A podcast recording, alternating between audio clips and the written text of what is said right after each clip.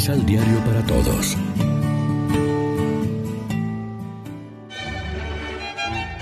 Proclamación del Santo Evangelio de nuestro Señor Jesucristo, según San Lucas.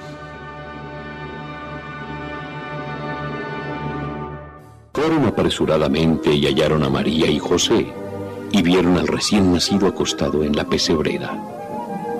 Entonces contaron lo que los ángeles les habían dicho de este niño y todos se maravillaron de lo que decían los pastores.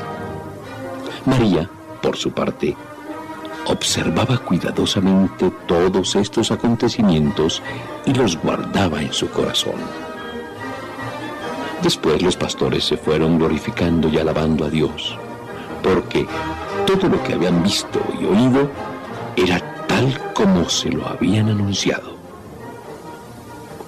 Al octavo día circuncidaron al niño según la ley y le pusieron el nombre de Jesús, nombre que había indicado el ángel antes de que su madre quedara embarazada. Lección Divina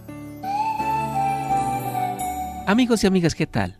Hoy es sábado primero de enero. Nos deseamos el feliz año y por supuesto, alimentándonos con el pan de la palabra, celebramos hoy a Santa María, Madre de Dios. Los pastores que por invitación del ángel van hacia Belén comprueban con asombro y alegría lo que el mensajero celeste les dijo. Mas la verdadera causa del asombro es la presencia del niño, del Dios con nosotros, que provoca en los pastores la alegría plena al punto de despertar el deseo de alabar y glorificar a Dios por lo que ven y oyen.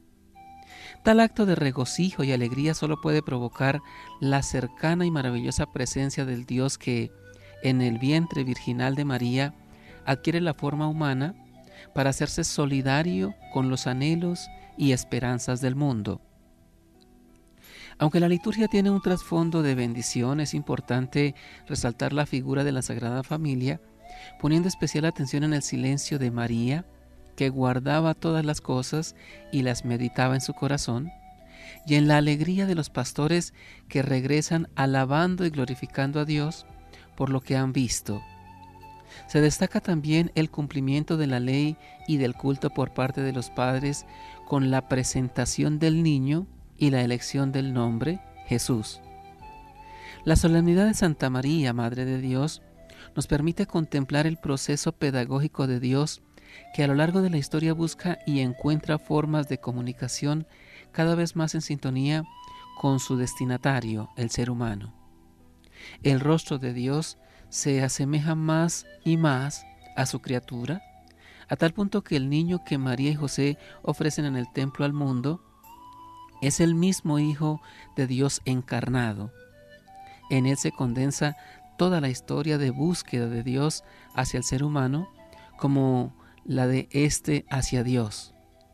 Los caminos finalmente se encontraron, los rostros en definitivamente se identificaron. Reflexionemos. Al iniciar este año, ponemos todas las iniciativas y propósitos, vida y acciones bajo la bendición de Dios. Acudimos a la Madre de Dios en busca de refugio seguro para el camino de fe. Oremos juntos.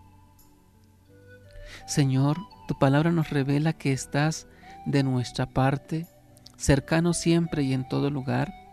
Enséñanos a descubrirte presente en los acontecimientos de la vida y en todo rostro humano. Amén. María, Reina de los Apóstoles, ruega por nosotros.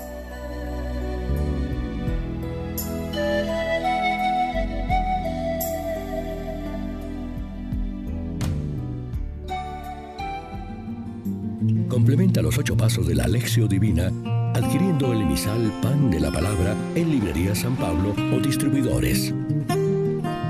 Más información www.sanpablo.co Pan de la Palabra. Vive la reflexión.